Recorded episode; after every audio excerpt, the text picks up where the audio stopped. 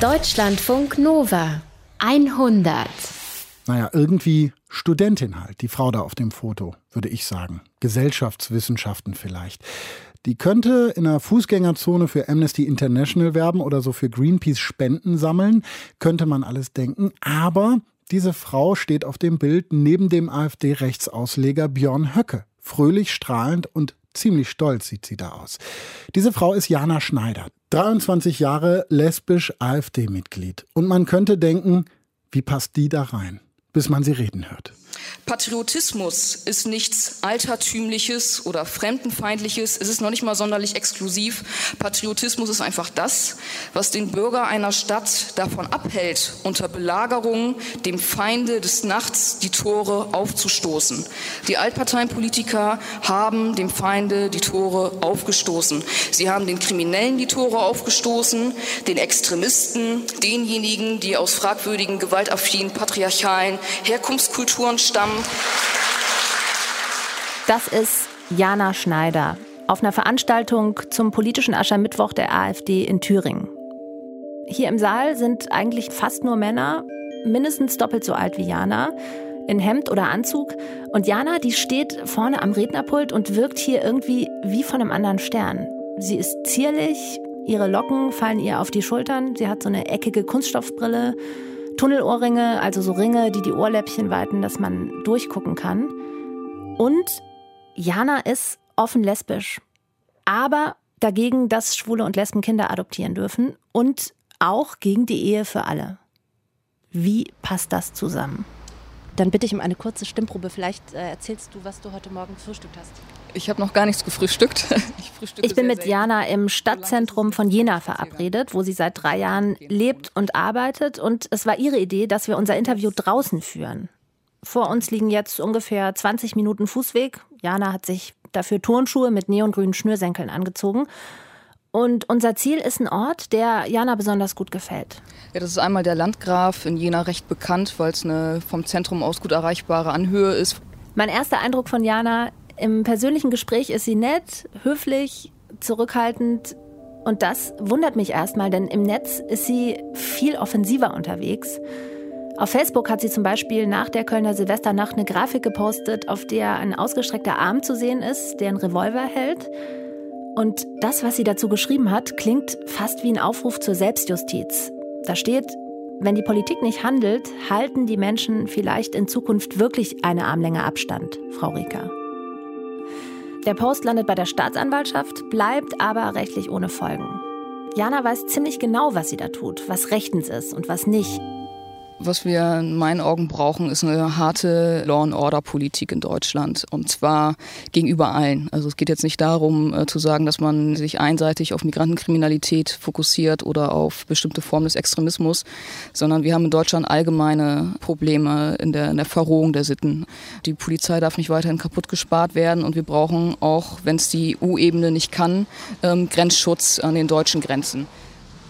Wenn ich dich jetzt gerade so gehört habe, dann ist eine Motivation für dich, politisch aktiv zu werden, dass du besorgt bist. Also ich bin gar nicht mal persönlich um mich selbst besorgt, sondern einfach um den allgemeinen Zustand in diesem Land. Darum ist sie bei der AfD und darum engagiert sie sich dort.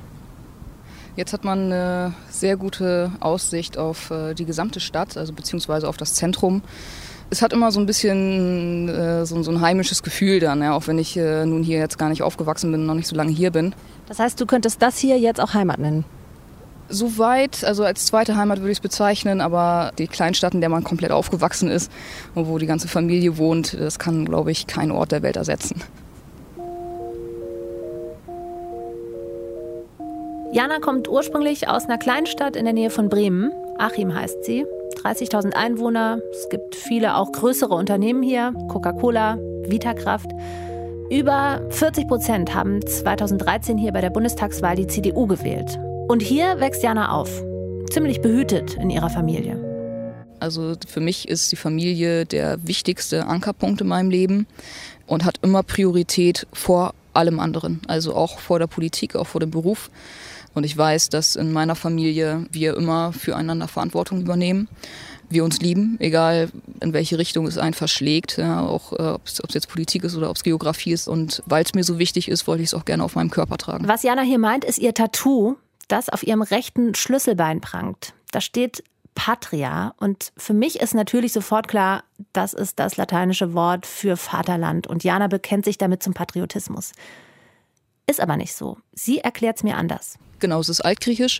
Und im Altgriechischen bedeutet es eben Familie, Stamm, diese Familie ist für Jana ihr Ein und Alles. In Artikeln, die im Netz stehen, habe ich gelesen, dass Janas Eltern eher linksgrün sind.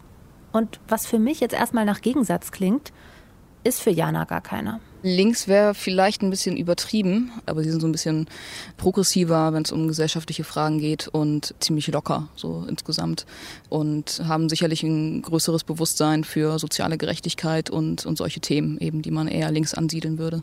Also wir haben in bestimmten Fragen unterschiedliche Auffassungen. Also gerade mein Vater ist durchaus sehr politisch und wir diskutieren sehr kontrovers über Themen.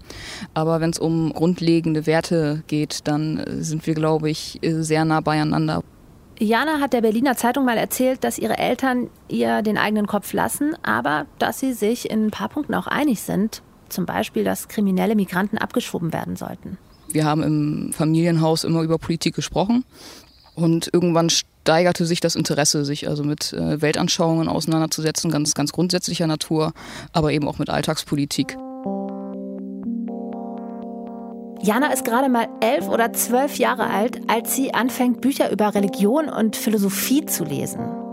Das sind Themen, die Kinder in ihrem Alter wahrscheinlich sonst eher langweilig finden, aber Jana, die will's wissen. Die will wissen, was die Gesellschaft zusammenhält. Ein paar Jahre später, da ist Jana 15 oder 16, da merkt sie, dass sie eigentlich keine Lust mehr hat, nur zu Hause zu sitzen und Bücher zu lesen. Sie will wirklich was ändern. Sie will Politik machen und deswegen sucht sie nach Leuten, mit denen sie sich austauschen kann. Darum landet sie ausgerechnet bei der Grünen Jugend. Und als sie mir das erzählt, klingt das fast ein bisschen, als ob sie von der Jugendsünde spricht. Es war eine recht kurze Phase. Es waren wenige Monate, in denen habe ich eben gemerkt, gut, äh, das ist zwar menschlich alles in Ordnung, aber es ist nicht spannend genug für mich. Also es war schnell langweilig und ähm, ich habe mich eben auch politisch in eine andere Richtung, in eine viel konservativere Richtung äh, entwickelt. Jana will sich damals engagieren, was ändern, ein Forum für ihre politischen Ideen finden. Sie denkt, das könnte bei den Grünen klappen, aber irgendwann ist da eben dieses Gefühl, Sie ist von was ganz anderem überzeugt als die anderen in der grünen Jugend. Was genau es ist, das kann Jana mir auch heute nicht sagen, aber was es gewesen sein könnte, das wird klar, als Jana mir von einem Ereignis im März 2013 erzählt. Da ist sie 19 und studiert seit kurzem Germanistik und Geschichte in Oldenburg, in der Nähe von zu Hause. Und vor einigen Jahren gab es dann in der Nähe von Bremen-Kirchweiher einen Vorfall, wo ein einheimischer Jugendlicher durch Migranten totgetreten worden ist. Und das war so ein Moment, der hat so ein bisschen Klick gemacht, dass ich den Eindruck hatte, gut, jetzt muss man gegensteuern. Ähm, und ich möchte auch, ich möchte nicht nur irgendwie stiller Beobachter sein, mir nicht nur Gedanken machen, sondern ich möchte auch aktiv politisch mich engagieren. Wovon Jana da redet, das ist der Fall Daniel S., der 2013 bundesweit Schlagzeilen macht. Der 25-jährige Daniel S. ist damals nachts mit Freunden im Bus unterwegs. Von der Disco aus fahren sie in den Ort Weihe. Das liegt in der Nähe von Janas Heimatort. Und im Bus kommt es dann zum Streit zwischen zwei Klicken. Daniel will eigentlich schlichten, aber als er den Bus verlässt, prügeln ein paar Jungs aus der anderen Gruppe brutal auf ihn ein. Daniel S. Verletzungen sind so schwer, dass er ein paar Tage später im Krankenhaus stirbt. Der Täter hat türkische Eltern, ist aber in Deutschland geboren. Im Netz gibt es Aufrufe zur Lynchjustiz. Es kommt in der Gegend rund um Weihe und Achim zu Aufmärschen von Neonazis, die den Tod von Daniel S. für ihre politischen Zwecke instrumentalisieren. Und auch für Jana spielt die Herkunft des Täters damals eine Rolle. Weil sich diese, diese Prägungen eben äußern, wenn Gewalttaten geschehen und es in meinen Augen durchaus auffällig ist, dass zum einen überproportional viele Gewalttaten von Personen begangen werden, die aus diesen Herkunftskulturen kommen und die eben auch auffällig brutal sind. Wenn ich zweimal darüber nachdenke, ist das, was Jana da sagt, fremdenfeindlich. Manche Menschen begehen eher Straftaten, sind gefährlicher und brutaler und Jana führt das auf deren Herkunft, den kulturellen Background zurück. Kriminologen sagen, dass Kriminalität weniger eine Frage der Herkunft als zum Beispiel eine Frage von Bildung ist. Im Fall Daniel S. spielt die kulturelle Herkunft des Täters für die Staatsanwaltschaft dann auch keine Rolle bei der Urteilsverkündung. Jana findet, das ist ein Unding. Und dann ist ihr auch noch das Urteil viel zu lasch. Fünf Jahre und neun Monate Jugendhaft. Was Jana mir im Interview nicht erzählt, am Tag der Urteilsverkündung steht sie vorm Gerichtssaal. Und sie schreibt einen Artikel drüber. Und zwar für das neurechte Magazin Blaue Narzisse.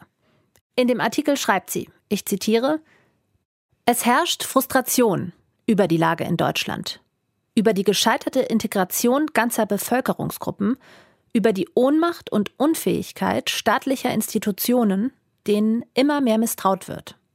Und, was sie damals auch nicht verstehen kann, wie die Linken auf den Tod von Daniel S. und die Nazi-Aufmärsche reagieren. Und es gab eben auch da vor Ort, als dann so Mahnwachen und Demonstrationsgeschichten losgingen, auch eine aktive politische äh, linke Szene, linksradikale Szene, die durchaus auch mit Gewalt agiert hat und Leute bedroht hat und so weiter. Und wenn man das so erlebt, dann, dann führt das zu einer Festigung der eigenen Einstellung. In dieser Zeit hat Jana auch Kontakt zur identitären Bewegung. Die Frankfurter Rundschau hat darüber berichtet, kurz nachdem ich Jana zum Interview getroffen habe. Die Zeitung schreibt, dass Jana Schneider am ersten Deutschlandtreffen der völkischen identitären Bewegung teilgenommen hat.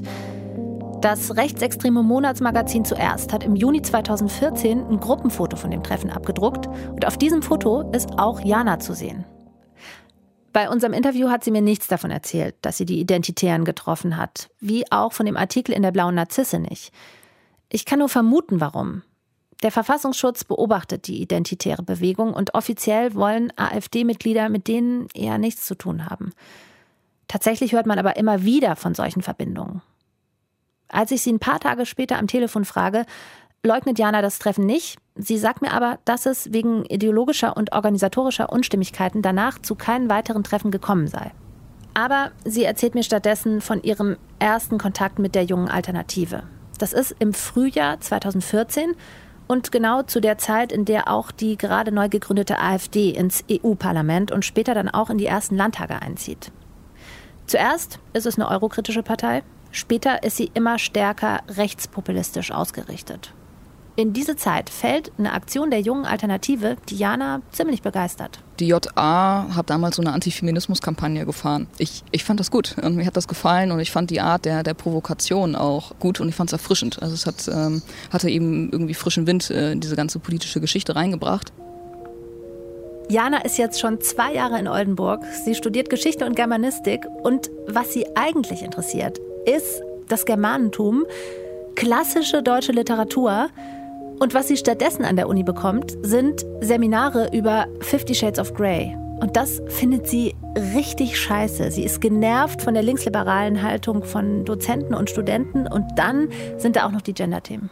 Und vor Ort habe ich dann irgendwann den Kontakt zum Kreisverband der AfD gesucht und das passte menschlich. Also da habe ich sofort äh, Leute kennengelernt, mit denen konnte ich gut. Ich hatte ein sehr gutes Verhältnis zu dem damaligen Kreisvorsitzenden und das passte dann einfach. Jana ist ehrgeizig, sie will was erreichen. Das sieht man auch an ihren engagierten Reden und den provokanten Facebook-Posts. Das ist auch einer der Gründe, warum ich eingetreten bin, weil ich mich immer auch in der Bildung der Inhalte einbringen wollte. Also in der Programmatik, das habe ich in der JA auch äh, sehr intensiv getan auf Bundesebene, schwerpunktmäßig zum Thema Außenpolitik. Also man kann recht einfach, sage ich mal, noch in, in Vorstandsämter gewählt werden. Im Herbst 2014 sucht die thüringische Fraktionsvizechefin Wiebke Musal eine Wahlkreismitarbeiterin. Jana zögert nicht lange. Sie bricht ihr Studium ab, zieht nach Jena, hat ab jetzt einen bezahlten Vollzeitjob und kann das machen, was sie immer wollte. Politik mitgestalten. Und da ist es auch nicht so schlimm, wenn es nicht in allen Bereichen so passt. Und wenn es ums Adoptionsrecht geht, ähm, ist das eine Frage, die dich persönlich beschäftigt? Also würdest du das nicht gerne selbst wahrnehmen?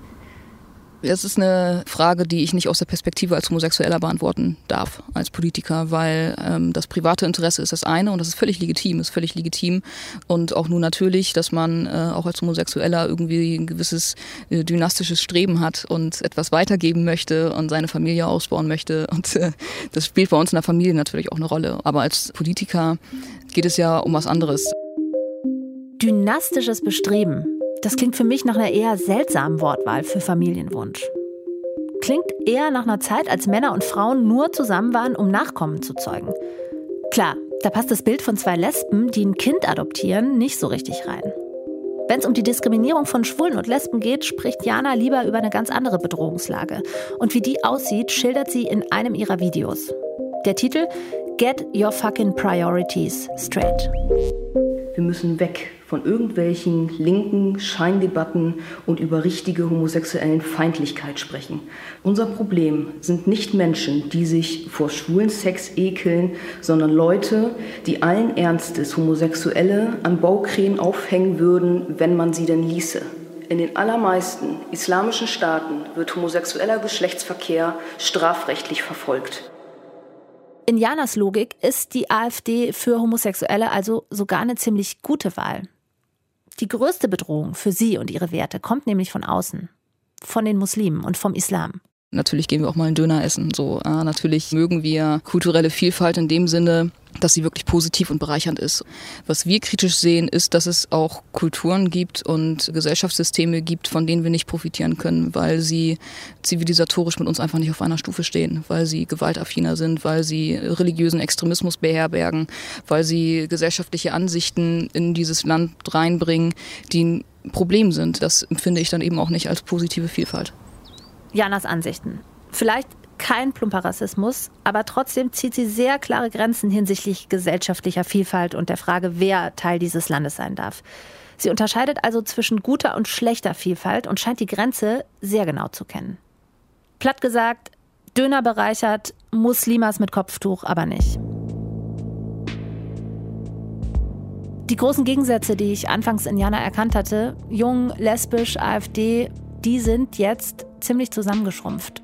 Und für Jana selbst gibt es da ohnehin keinen Widerspruch. Ähm, ich komme ja eigentlich aus einer Musikszene, so aus dem Grufti-Bereich, Gothic-Bereich. Ähm, ich bin früher immer auf Punkkonzerte gegangen. Also ich habe so ein ähm, wenig starrsinnigen Bezug zu, zu Politik, aber eben auch zu kulturellen Geschichten und möchte mit allem mich auseinandersetzen und mit allem auch irgendwie Kontakt halten und fall da vielleicht ein bisschen aus der Rolle, also sowohl optisch als auch vielleicht als Homosexueller.